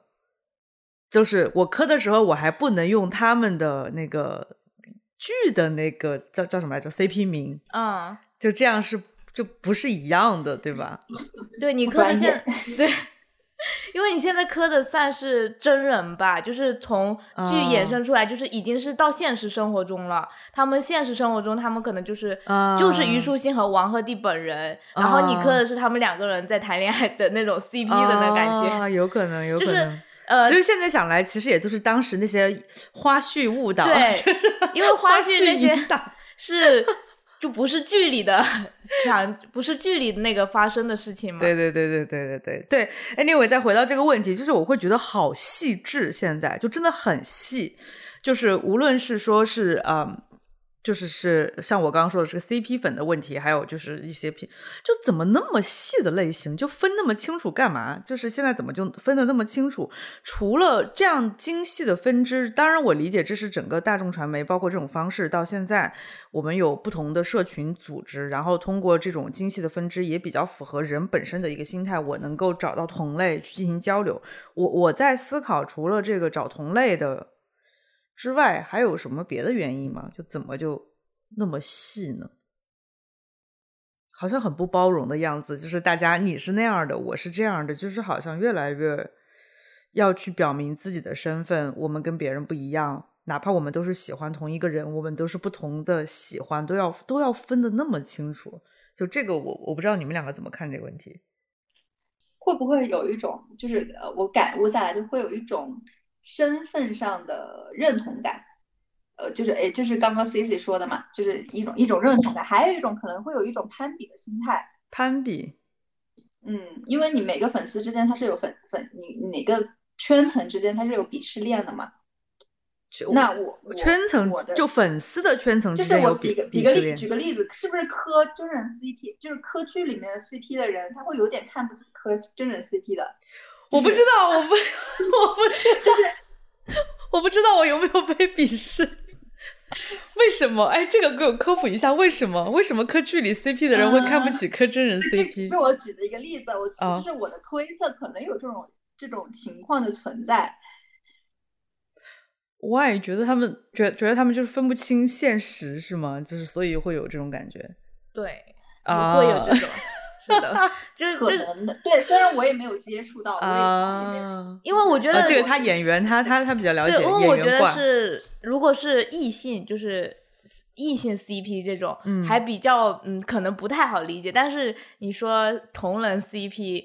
就会比较好那个一点。你就比如说《陈情令》，他们博君一笑，他其实是呃剧里面不是真人 CP 的名字，啊，真人 CP，OK。对，然后他。他的博君一笑，他的这个粉丝的群体就非常大，嗯，然后，但是他怎么说呢？嗯，因为你看他真人嘛，他在他并不是那个，对他不是那个角色了。你看他那个角色里面是古装的角色，他们的是他有他们的故事线的，但是在现实生活中，他们又是另外的一个角色和另外的身份在。然后你磕他们这样的一个身份的话，你就会。嗯，哦，明白，就是觉得剧磕剧 CP 的会觉得就是这么明显的现实你都回不来嘛？就是那种感觉。对你磕剧，你就是一个，我感觉就是就是一个美好的幻想，它存在那里。但是你现实生活中，因为他现实生活中也有真的喜欢肖战和王一博的粉丝，所以就为为什么会有 CP 粉提纯这个行为出现？因为 CP 粉他真的并不是一碗水端平的。哦，就是因为他喜欢两个人，不可能一碗水端平的。那我那我看来，嗯，你可能更喜欢王鹤棣一些，因为他是四川人吧？可能 就是，我觉得我真的就是，我就他给我的感觉就是，因为你在说的时候，我也在想，就是也也是我今天为什么做的播客，我也在想，我当时什么感觉？我自己的感觉呢，就是看花絮的时候觉得他俩挺好玩儿，嗯，而且王鹤棣这人比较搞笑，然后他经常的就说川普。然后我是重庆人，对吧？然后，但是，但是我挺喜欢看他俩在一块儿互动的，因为我觉得他俩真的挺挺搞笑的。对，你看这种互动就根本不是剧里的，对对对对，他是外面的。所以你这么说，那你说我没有一碗水端平，maybe 可能王鹤棣多一点点，但是他因为我不会去投入任何的东西，就是他不影响我多一点少一点，其实对他们俩没有任何的关系和影响。但你的意思就是说？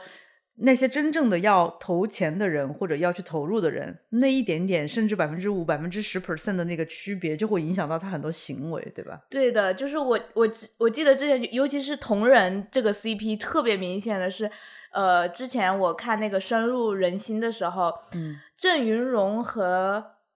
另外一个阿云阿云嘎，对阿云嘎，对对对，他们不是云次方嘛？然 后什么？他们的 CP 名叫。他们 CP 名叫云次方，因为听说，因为两个都有云字，所以叫云次方。那怎么不叫云的二次方？就就缩写成云次方是吧？OK。他们曾经好像美帝过，就是就是很厉害的，就 CP 榜之前有那个微博有个 CP 榜，然后第一名就叫美的啊。微博以前有 CP 榜。对，以前也有 CP 榜，现在没有了，现在没有了，清朗给清掉了。哦，就是因为 CP 榜特别容易去引发矛盾，或者对，就是 CP 榜，而且就是 CP 粉，他这个群体就是一个非常，刚刚我们也说过，是一个就是他的给人的一个标签就是骂脏话，或者是他的行为表现出来就是很疯狂，然后就是让人很。很不喜欢的一个群体吧，尤其是我有有会有那么大的，是就是可能是对于，还是说这是你个人的偏见？可能有带一点我自己的偏见，因为可可能是我自己是，就你看到的可能是那样子。对，因为而且是我是某一位明星的粉丝，但是我这个明星的粉丝他会有很多 CP，那这些 CP 的话，他可能就是呃会吸吸血，就是。就不就真的不是一碗水端平，他会可能就是踩一捧一，OK，因为是都是 CP，然后还踩一捧一，然后就会让我粉的那个人就会很难受，然后我就觉得 CP 粉就是是一个我不太喜欢的一个存在，就是不要捂，就是 CP 粉就圈地自萌就好了，不要捂到真正就是唯粉的前面，或者是舞到正主的前面就就行了。我觉得你们圈地自萌就可以了。哦，明白了，所以你就是唯粉，我懂了，就你是你是百分百的唯粉，不管白敬亭拍什么样的东西，你都不会去磕他跟任何一个人的 CP。可以这么说，但是我之前是因为你是女友粉吗？我我是事业粉，我懂了，我懂了。所以，所以这就是为什么说我们刚刚聊的这么多的类型，就是因为，因为我们刚刚聊的为什么会分那么细嘛。嗯，所以我可以理解为，就是因为你们的出发点是完全不一样的，所以你没有办法接受，所以才分这么细，因为它产生的嗯行为和目的就会完全不一样。，对，因为就是可能另外一个人不是我这样的呃人，他可能就是跟我的意见就完全不一样了。嗯、所以说你就你爱你的，但是你不要爱到我面前。对对对，就是我特别讨厌的是，就是舞到正主面前，还有就是舞到唯粉面前，在我面前越耀武扬威的那种，你知道吗？然后我就会很生气。哎，那不知道为什么我听到这个感觉还蛮爽的。我觉得可能我的性格比较欠揍，就是我我不知道为什么我想象这感觉，我觉得我好开心，就是 我觉得，呃 就就就就举一个例子，就是嗯，昨天昨天是白敬亭的生日哦，对对对对对，哦，我我也跟大家说一下，昨天本来我们要录这个播客的，改到了今天，是因为 小熊说要给白敬亭过生日，请问生日过得怎么样？很开心。所以你们是怎么过呀？就是昨天是因为他生日会有很多应援嘛，嗯。然后比如说什么大屏啊，然后还有就各种啊其他的应援。然后昨天我我这边是去到了跟一个那个算大粉吧面基，，OK，对，然后去跟他面基，然后顺便打卡了那个大屏，然后就是交换礼物啊，打卡大屏。就是他不是我们会投一个屏嘛，然后就你们在下面看一下，就是在那里看打卡大屏，拍个照对拍个照、拍个视频啊什么的。啊然后跟他一起就是聊天啊，或者是可能吃饭什么嗯之类的。哦，所以其实你们过生日就是其实也是以这个由头跟，其实也是跟网上的一些朋友这样见个面，对吧？哦，对的，就是大家一起找个理由去聚一嗯聚。很多时候就是追星，确实遇到了很多朋友，因为是同嗯号嘛。但是你的同号一定要是事业粉吗？呃，不一定，他可以是妈粉，但是他不能是 CP 粉。呃，我不是很能接受 CP。所以你的同号还是会有区别的。对，会有区别，就是最好是唯粉好了。，OK。就是你可以是多单，你可以是喜欢别的，但是你喜欢别的人，最好不要是我讨厌的人。如 好，哎，那如果你的闺蜜、你的好朋友，她今天就是 CP 粉了，嗯她跟你很好的朋友，嗯，然后她也挺喜欢在你面前舞的，呃，就就是这个就是二次元和三次元的区别了。二次元你可以随便舞，但是我看到我会骂你。但是三次元 就是大家就是能不能做好一些就是就是距离社交距离，你就我会生气的，就是我真的会生气，就是嗯，以前我还特别的 情绪化的时候，我跟别人吵架，就是他他会就是呃，就是他可能就是喜欢另外一个人，但是他喜欢那个人是我讨厌的人，他会疯狂在我面前说他怎么怎么样，怎么怎么样，我就说不要在我面前再说了，我就是真的会生气，就是两个人争论争论开始变味了，然后就会由那种正常的讨论变成了争吵，然后就会撕有会撕破脸。OK，呃，太搞笑了。对我之前就是有这种情况，然后当时一个宿舍的，然后真的事态发展不下去了，我我说可以了，不要再说了，再说下去我们两个真的就是这这几天都不要见面好了，这很严重，对不对？就很严重，就真的很严重，就就是已经从你在网络的一个关系嗯影响到我正常的现实生活了。其实我是觉得好朋友你可以喜欢我讨厌的人，但是你在我面前不要说他，嗯。对，了解，我其实听你说的时候，可能我自己也在想，我之前问的这个问题，为什么追星会有那么多的类型和分类？为什么我们那个时候没有？我觉得可能有两个，还是会回到第一个是现在整个的这种内娱工业化的这种精细化的这种分支模式，就整个的这个流程已经进步了，就是会呃，而这个背后也意味着不同的行为，就是。就是它相对于越精细化的工作上的分支，其实也会对应到精细化的粉丝行为上面。我觉得还有一点就是以前像我小时候，可能互联网还没有发展到今天现在这个样子，我是没有办法跟其他的粉丝甚至明星本人发生那么强烈的互动。我不知道那个人喜欢他是基于什么样的心理。就比如说，我想象我我举个例子好了，我想象我是成为他的女朋友，但其实那个人想象的是他是自己的儿子。但我不知道这件事情，所以那个时候并没有那么多的交流或者去暴露我的这种想法，所以就所以那个时候也没有那么多的分类，就是可能就是粉丝这样子，而且对于大众的想象来说，可能都是偏啊、爱情